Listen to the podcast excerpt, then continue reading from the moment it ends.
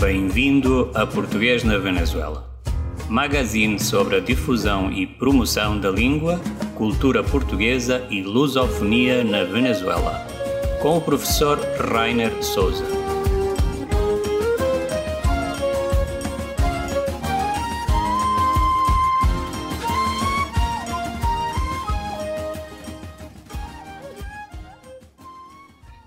Bom dia, boa tarde, boa noite, depende da hora que nos estiverem a ouvir.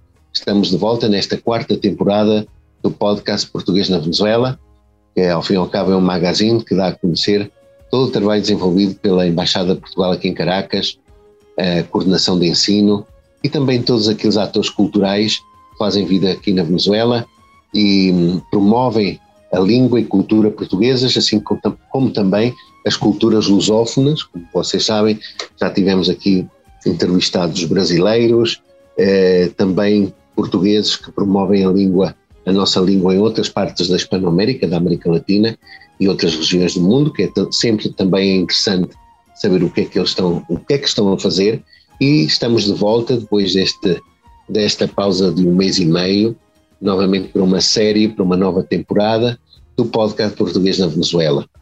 É, o meu nome é Rainer Souza, sou coordenador de ensino e para mim é uma honra poder falar com, todo, com todos vós, desde sabemos que temos público não só na Venezuela, como em Portugal, na França, um, em outros países da, da, da, da Hispanoamérica, uh, pessoas que estão sempre interessadas nestes temas de promoção e divulgação da língua portuguesa. Este é o primeiro podcast, como eu acabei de dizer, da quarta temporada e temos um convidado de honra, um convidado muito especial, porque trata-se do nosso embaixador, embaixador de Portugal aqui na Venezuela, um, ehm, o Dr. João Pedro de Vasconcelos Fins do Lago, que está hoje connosco e nos dá a honra de falar um, ehm, para este público. Um, ehm, só, para, só para informar, este podcast pode ser visto através das redes da coordenação e também do canal de YouTube e outras plataformas que, como vocês saberão, igual que na, nas vezes passadas, nas, nas, temporadas passadas, podemos eh, ouvir eh, estas entrevistas. E a entrevista de hoje é bastante especial o Sr. Embaixador João Pedro Vasconcelos Filhos do Lago. Quero aproveitar a oportunidade para cumprimentar o Sr. Embaixador e agradecer a oportunidade que nos dá, o seu tempo, para poder falar neste podcast, que é uma iniciativa da Embaixada e Coordenação de Ensino, para conectar-se semanalmente com todos os nossos ouvintes interessados nestes temas da Portugalidade e da difusão do português uh, no mundo e, neste caso, na Venezuela. Muito obrigado, Sr. Professor. Eu é que começo por lhe agradecer a si esta iniciativa e a simpatia que teve em convidar-me para um, para, para gravar este podcast e aproveito também para, uh, para agradecer a paciência dos, dos ouvintes uh, em escutarem-me e, e, e, enfim, e para agradecer muito à coordenação de ensino português na Venezuela e, e ao seu professor um, ehm, todo o trabalho que tem feito, que tem sido um trabalho com resultados muito visíveis Uh, e da visibilidade do trabalho ou da coordenação, da visibilidade do trabalho da embaixada faz precisamente parte uma estratégia de comunicação, uh, de comunicação com as nossas comunidades. E o podcast é um excelente meio para comunicar. Portanto, muito obrigado por esta oportunidade. Muito bem, obrigado, Sr. Embaixador, pelas suas palavras. Eh, gostaria de apresentar o Sr. Embaixador eh, lendo algumas, alguns factos da sua vida, do seu currículo. Eh, nasceu no Porto, é licenciado em Direito pela Universidade Católica Portuguesa nessa mesma cidade, no Porto. Tem um diplomado em Altos Estudos Administrativos Europeus pelo Colégio da Europa. Eh, tem servido em inúmeros cargos dentro do, da diplomacia portuguesa. Um, há que ressaltar, foi cônsul-geral de Portugal em Xangai, eh, em 2013, a partir de 2013, também foi cônsul-geral de Portugal em Boston, a partir de 4 de setembro de 2018, e desde 22 de maio de 2022 é embaixador plenipotenciário de Portugal na Venezuela. Além disso, também tem, é detentor da, da Grande Cruz da Ordem de Mérito. depois desta breve leitura ou este resumo curricular que apresentamos o nosso embaixador, Sr. Embaixador, gostaria, sempre faço esta pergunta aos meus convidados, gostaria que falasse um pouco de si. Sabemos que nasceu no Porto, onde cresceu, e já agora como surgiu o interesse pela carreira diplomática? Olha, eh, sim, eu nasci no Porto, eh, nasci no Porto, mas sem raízes diretas no Porto. Sou nado e criado tripeiro, como eu costumo dizer, com muito orgulho e muita honra. toda a minha família paterna é transmontana, de Mirandela e de Bragança. E toda a minha família materna é duriense, Sinfãs do Douro. De maneira que eh, a minha geração é a primeira da minha família a nascer no Porto. E tive um, um primo meu, um primo avô, que teve muita influência na escolha que eu vinha fazer eh, de carreira. Ele era diplomata de carreira, uh, tinha tido uma carreira muito importante, muito brilhante e, sobretudo, uma carreira pela qual se tinha apaixonado. Uh, e essa paixão, quando eu era criança, quando eu era jovem, depois quando eu era estudante, essa paixão impressionava-me muito.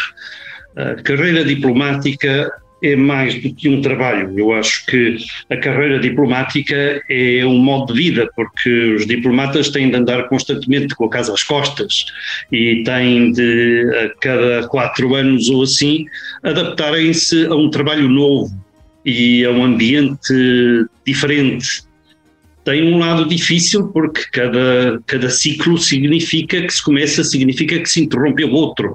E onde nós fizemos amigos, eh, vamos de ter de fazer despedidas. Hoje em dia é mais fácil, porque há maneira de manter contacto uh, com toda a gente, pelo mundo fora, mas não deixa de ser um processo feito de rupturas, de lançar raízes que a seguir se arrancam. Uh, a parte fascinante é verdadeiramente a cada passo ter uma folha em branco que nos permite recomeçar tudo, mas com a carga de experiência que entretanto fomos acumulando. E, portanto, é um, é um, tipo, de, é um tipo de, de, carreira que ou se faz com muita paixão uh, e, ou não se consegue fazer. Portanto, ou se gosta muito e se gosta de tudo o que se faz todos os dias, ou de quase tudo pelo menos, ou então não, não é possível andar muito fora uh, com o que isso traz, além do mais de, de, difícil para a família que nos acompanha, não, não seria possível sem se fazer isso com muito gosto. E foi isso que eu vi nesse exemplo que tive na família, e isso impressionou muito. Depois fui para Direito, e quando fui para Direito uh, achava que queria seguir uma carreira jurídica. E, e, não foi esse efetivamente o, destino. Vim a seguir a carreira diplomática, não sei antes ter uma experiência uh, de que gostei muito, na carreira académica. Eu, de facto, eh, fiz eh, estudos europeus, altos estudos europeus no Colégio da Europa em Bruges, e sou um europeu convicto, devo dizer, desde ter idade. E nessa altura, a graduação correu tão bem que o reitor do Colégio da Europa, antes de concluir o ano académico, me convidou para ficar como professor assistente. E eu fiquei como professor assistente durante dois anos, uh, até que uh, abriu o concurso para a carreira diplomática em Lisboa e eu fui concorrer. Mas devo dizer que a minha segunda paixão é precisamente o ensino.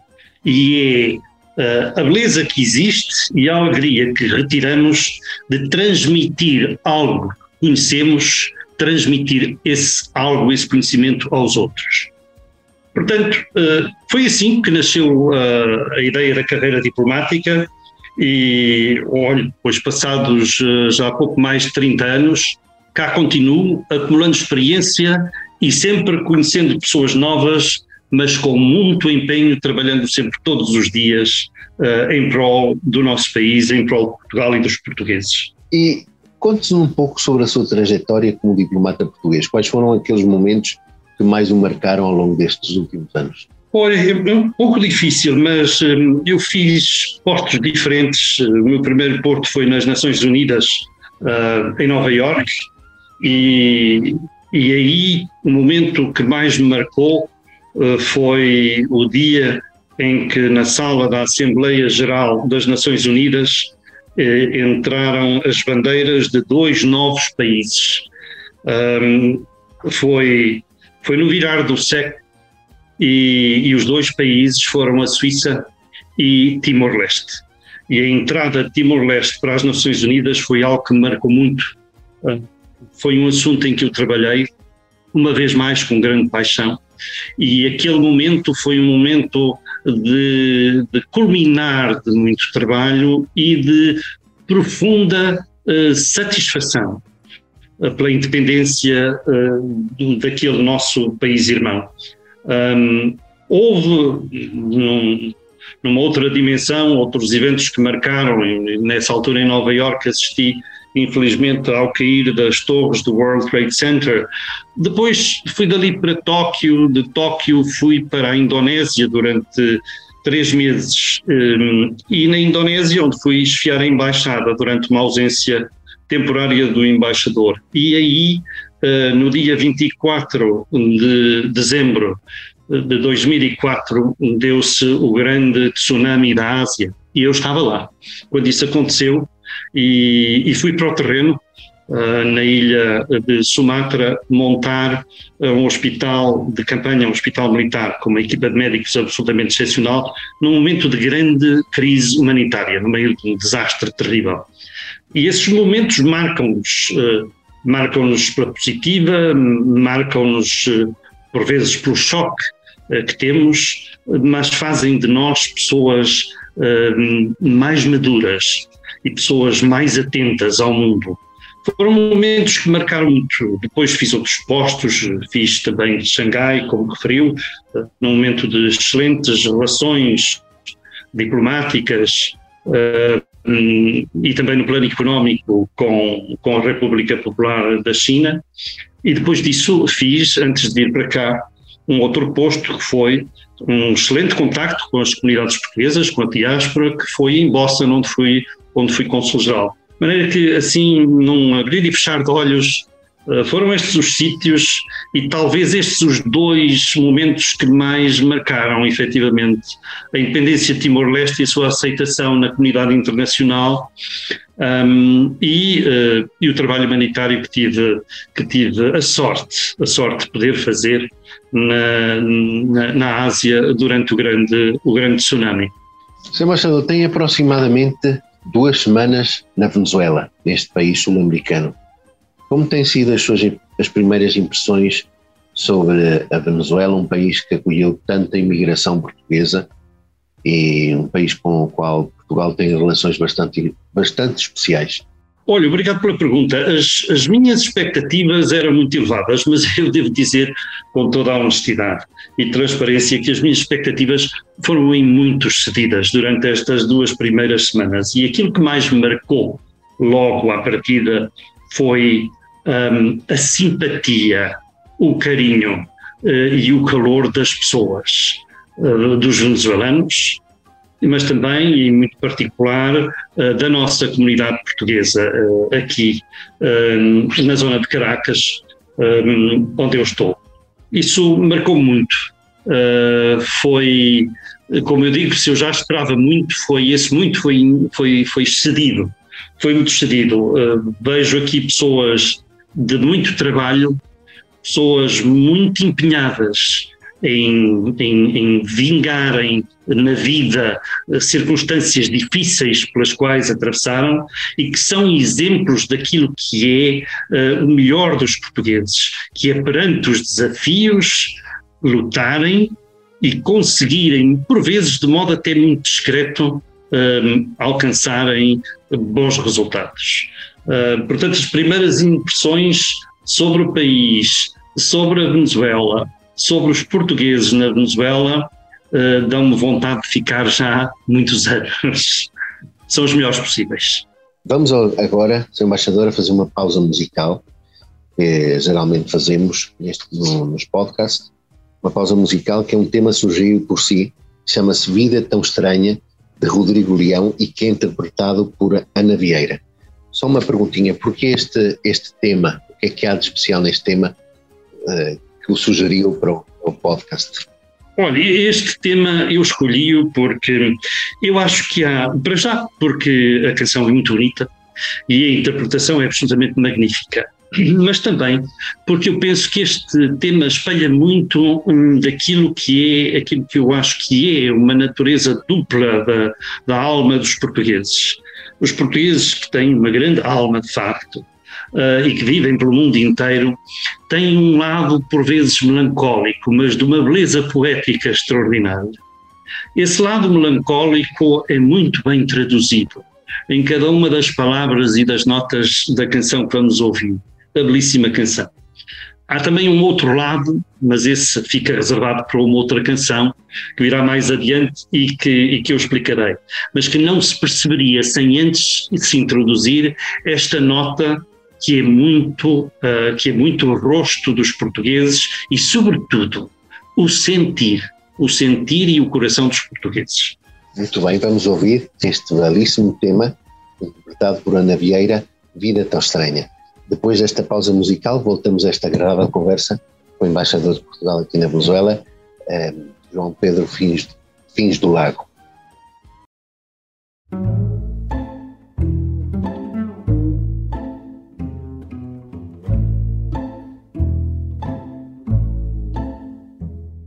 São de veludo as palavras daquele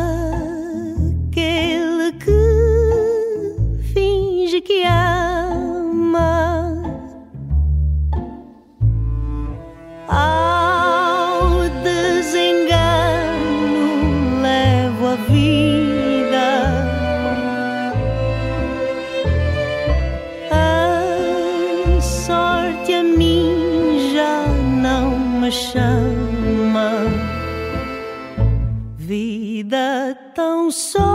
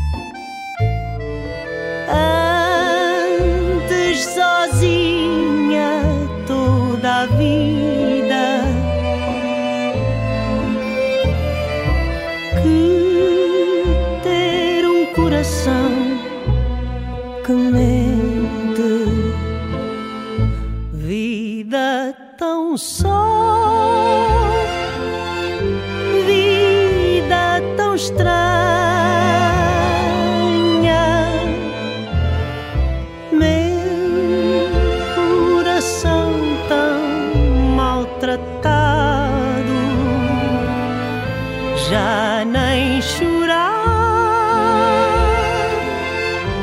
me traz consolo. Resta-me só triste fado.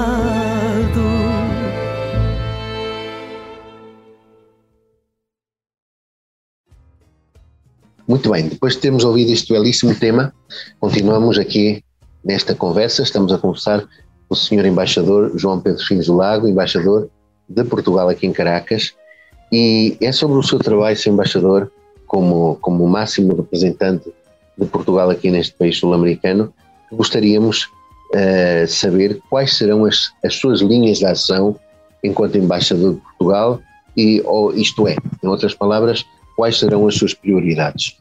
Olha, muito simples, na realidade, muito simples. A primeira, a segunda e a terceira prioridade, digamos assim, a prioridade das prioridades é a comunidade portuguesa aqui uh, na Venezuela.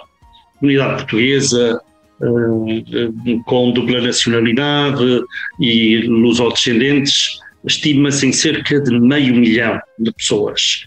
É uma diáspora impressionante um, e que é vista com muita atenção a partir de Portugal e das outras diásporas também. Mas é sem dúvida, portanto, a minha primeira prioridade. A sua proteção e a sua promoção, a sua ligação a Portugal. Um, a comunidade aqui uh, merece efetivamente uh, que se lhe dê uh, toda a atenção. É uma comunidade eh, muito orgulhosa das suas raízes, eh, mas simultaneamente muito bem integrada. Eu ouço dizer aqui aos portugueses, eh, com muito orgulho, ouço-os dizer que são portugueses e são venezuelanos, e são efetivamente ambas as coisas, e são de modo absolutamente ímpar. É uma comunidade que representa uma fatia importante da economia deste país, para o qual contribui de modo muito ativo e, portanto, merece eh, toda a atenção do embaixador e merece toda a atenção do governo português. É, portanto, a, a primeira e mais destacada das prioridades. Existem depois várias outras que decorrem da prioridade em, eh, em eh, fortalecer as relações diplomáticas bilaterais que existem entre Portugal e a Venezuela. Nós vivemos num mundo em permanente mudança, como dizia o poeta Camões, e essa permanente mudança eh, constata-se muito aqui na Venezuela. A Venezuela evolui, evolui uh, rapidamente e com isso evolui também a relação bilateral. Portanto, uh, a relação bilateral faz-se de contactos, faz-se de encontros, faz-se de uh, acordos eh, bilaterais, do reativar de alguns acordos que o contexto tenha uh, paralisado. Tudo isso são linhas de prioridade uh, que manterei, tanto no campo cultural e da língua, como nos planos económicos e dos empresários. No primeiro caso, um, a língua uh, representa efetivamente parte daquilo que é a personalidade portuguesa, daquilo que é uh, um dos símbolos mais importantes que nós demos ao mundo e que merece uh, ser promovida um, aqui na Venezuela. Não só em benefício dos portugueses e das comunidades portuguesas, mas em benefício também da própria Venezuela. E devo aqui dizer, uma vez mais, que a coordenação de ensino e o seu professor Sofia tem feito um trabalho absolutamente notável, com resultados muito evidentes, muito concretos. E, portanto, isso vai continuar a ser uma prioridade para mim, como vai ser a divulgação da cultura portuguesa como vai ser a proteção dos nossos empresários. Um tecido importante empresarial que temos aqui na Venezuela e, como eu já tinha dito atrás, eh, contribui muito para a riqueza eh, deste país. Portanto, enfim, assim, muito resumidamente, são estas as prioridades uh, nas quais eu irei trabalhar já durante os próximos dias e durante os próximos anos. Eh, obrigado pelas suas palavras, Sr. Embaixador, e o reconhecimento do trabalho que não só eu, mas também todos os professores portugueses aqui na Venezuela fazemos pela promoção da língua, que é, como o Sr. Embaixador disse, uma das, um dos, uh, uma das características que mais afirma a Portugalidade no mundo, que é a nossa língua. Uh, e por falar em língua, Sr. Embaixador, como vê atualmente, o, como observa uh, o interesse pelo nosso idioma em todo o mundo, uma vez o português cada vez há mais procura por cursos português, não somente na Venezuela ou na Hispanoamérica, senão em outras partes do mundo. O Sr. Embaixador conhece outras regiões do mundo. Eh, como é que analisa esse interesse pelo português? Olha, eh, o interesse é nitidamente um interesse crescente. E quando digo interesse crescente, digo não só por parte da diáspora e dos lusodescendentes, eh, que é crescente em todas as regiões do mundo onde eu vivi. Nós temos uma segunda, terceira e seguintes gerações eh, da comunidade portuguesa que se interessam cada vez mais pela língua portuguesa, que, eh, que sentem curiosidade pela língua portuguesa e que aprendem a língua portuguesa. Portanto, há um crescimento, digamos assim, que é dentro da nossa própria casa, no sentido daqueles que são os herdeiros diretos da nossa língua. Mas há um interesse que vai muito para além do mundo lusófono, digamos assim. Há um interesse eh, que se nota nas redes sociais, na internet, há um interesse que se nota nas organizações internacionais e que se nota tanto no hemisfério norte como ainda mais acentuadamente no hemisfério sul. Uh, o número de falantes de português é um número em permanente crescimento uh, e, portanto, que exige de nós também uma capacidade de, resposta à altura. Eu vejo, portanto, um futuro muito bom para a língua portuguesa, muito bom na medida em que é um passaporte, um passaporte para o mundo que nós damos aos nossos jovens, mas também importante pelas implicações económicas que tem, que damos aos nossos empresários e também, de um modo geral, para a comunicação através dos novos canais de comunicação cada vez mais utilizados, aliás, estimulados pela pandemia, onde, como eu dizia há pouco, tanto em redes sociais como no, no uso mais generalizado da internet, se vai acentuando, se vai acentuando a língua portuguesa. É, é, portanto, um, um, um capital uh, cultural muito importante em que devemos investir. Senhor Embaixador, já nos aproximamos do dia 10 de junho, que é o Dia de Portugal, Camões e das comunidades portuguesas. É, certamente os nossos ouvintes gostariam de saber qual é o programa da Embaixada de Portugal para a celebração do nosso Dia Nacional. Olha, obrigado pela pergunta, eh, porque esta é uma maneira excelente de, de, de mostrar aos portugueses aqui aquilo que nós temos preparado. E, efetivamente, com, uh, com a ajuda da, da coordenação de ensino na Venezuela e, e, da Embaixada e de outras entidades, nós temos um programa bastante recheado que ocupa todo o mês de junho, na realidade, todo o mês de junho. Infelizmente, a pandemia ainda hoje persiste e nos limita. Há eventos que ainda, que ainda terão de ser virtuais, mas há já uma retoma uh, da vida social. E, portanto, também haverá eventos uh, presenciais.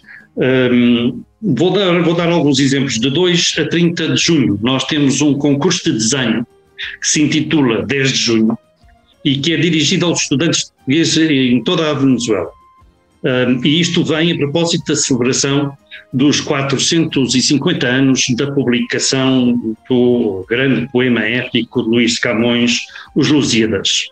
É, portanto, um evento, como eu dizia, com uma duração grande, que se estende a toda a Venezuela.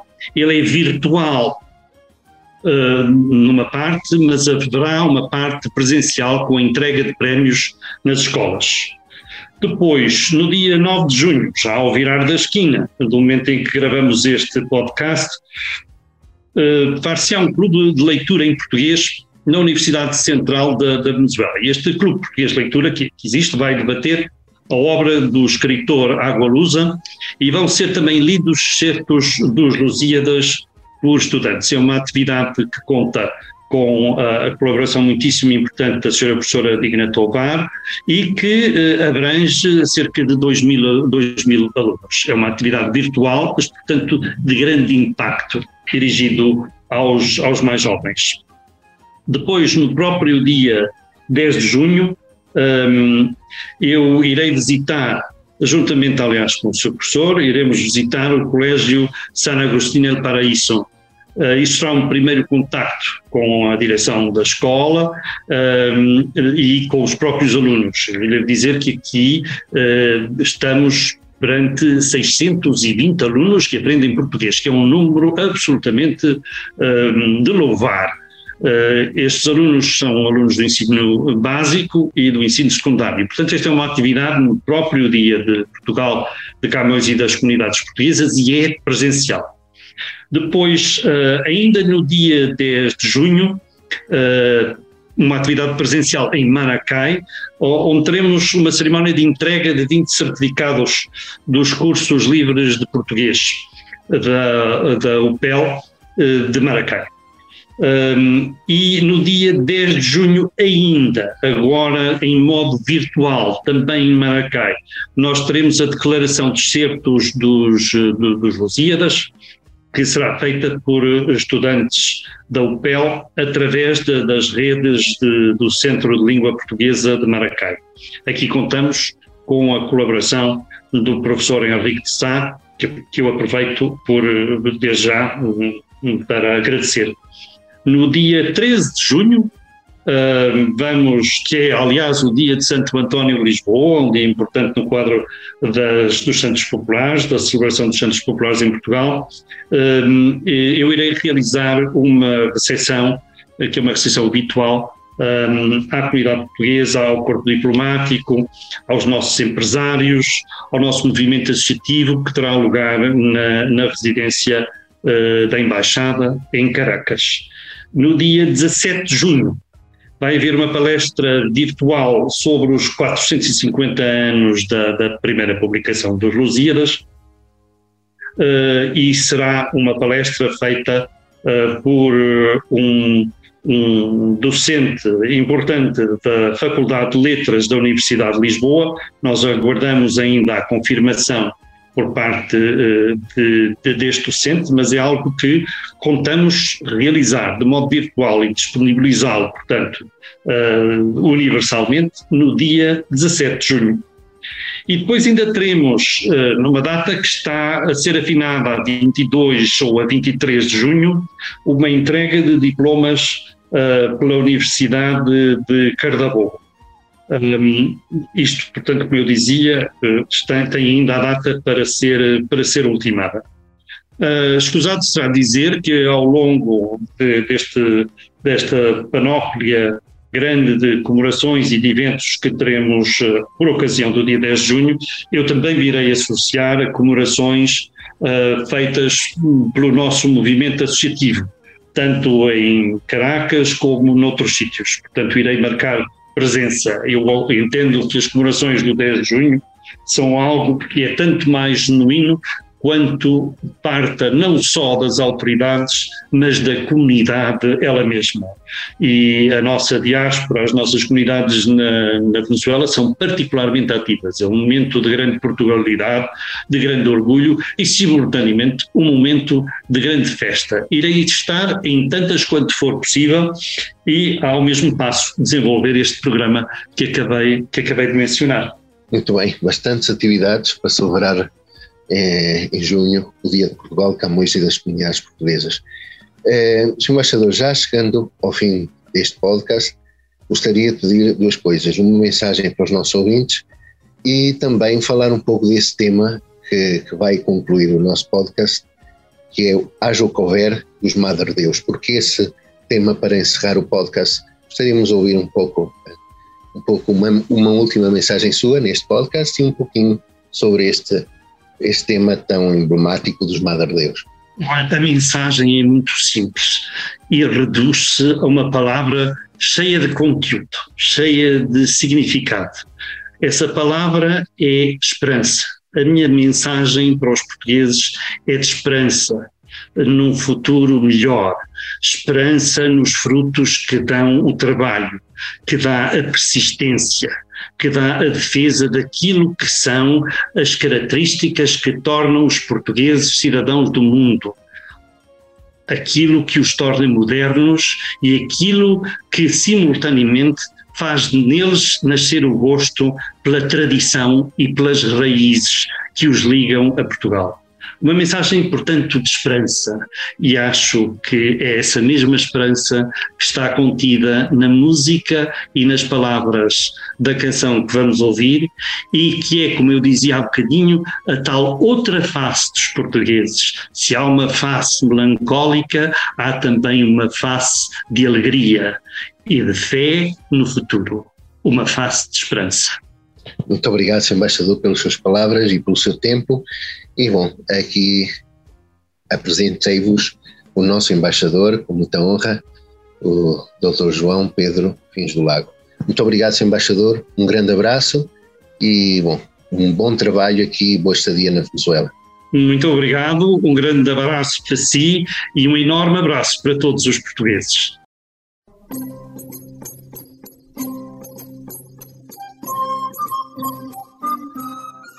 Estamos de regresso à secção do Lugar da História, que, como bem sabemos, está dedicada à história de Portugal. Amanhã é dia 10 de junho, dia de Portugal, de Camões e das comunidades portuguesas. Eu gostaria de dedicar esta secção um, a essa figura da nossa literatura, que é Luís Vaz de Camões, uma figura que até romântica e até, porque não, um pouco misteriosa. Sabemos que a figura de Luís Camões está envolta em grande mistério e grandes contradições, sobretudo no que diz respeito aos aspectos da sua vida pessoal. Luís Vaz Camões terá nascido em 1524 ou 1525 em Lisboa, embora outros locais sejam também indicados para o seu nascimento, como Santarém, Coimbra ou Alenquer. Sabemos que era filho de Simão Vaz e de Ana de Sá ou Ana de Macedo, a qual era uma mulher nobre de Santarém.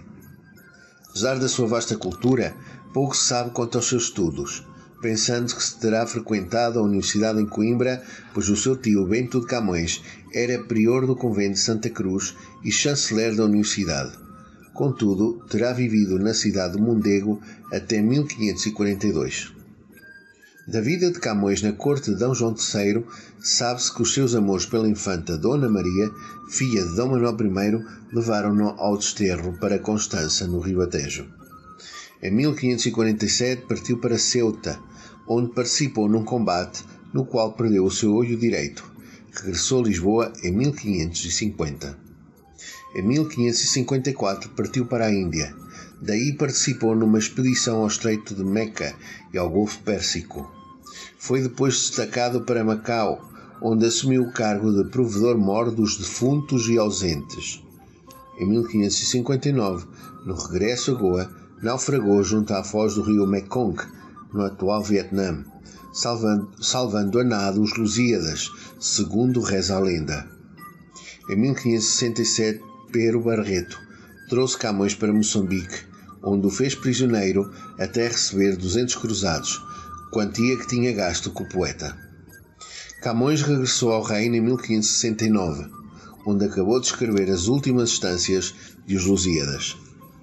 Sob a proteção do rei D. Sebastião, Luís de Camões publicou os Lusíadas, editados com o privilégio real e sob licença da Inquisição. O rei D. Sebastião concedeu ao poeta, pelo serviço prestado à coroa, uma tensa, uma espécie de uma pensão anual de 15 mil reis. Luís de Camões morreu a 10 de junho de 1580, sendo sepultado à porta do mosteiro de Santa Ana da banda de fora, Chamente. Gostaria de terminar esta pequena biografia de Luís Camões com os primeiros versos desse, dessa joia da nossa literatura, não só da nossa literatura, como da literatura universal, que é os Lusíadas. Os Lusíadas, os Lusíadas começam desta forma: As armas e os barões assinalados que da ocidental praia lusitana por mares nunca de antes navegados, passaram ainda além da tapa urbana. Em perigos e guerras esforçados, mais do que permitia a força humana, e entre gente remota edificaram novo reino que tanto sublimaram. Luís Vaz Camões em Os Lusíadas. Ficamos por aqui, no lugar da história desta semana. Voltamos para a semana com mais histórias da história de Portugal. Terminamos este podcast com uma proposta musical, também do nosso embaixador de Portugal aqui em Caracas, o Dr. João Fins do Lago, uma, um, tema, um tema belíssimo, da autoria Madre, dos Madre Deus, um grupo uh, musical português bastante conhecido. E vamos terminar com este belíssimo tema chamado Haja o que houver. Voltamos para, para a semana que vem, na próxima quinta-feira, com mais de português na Venezuela. Até lá, um bom 10 de junho e um bom fim de semana.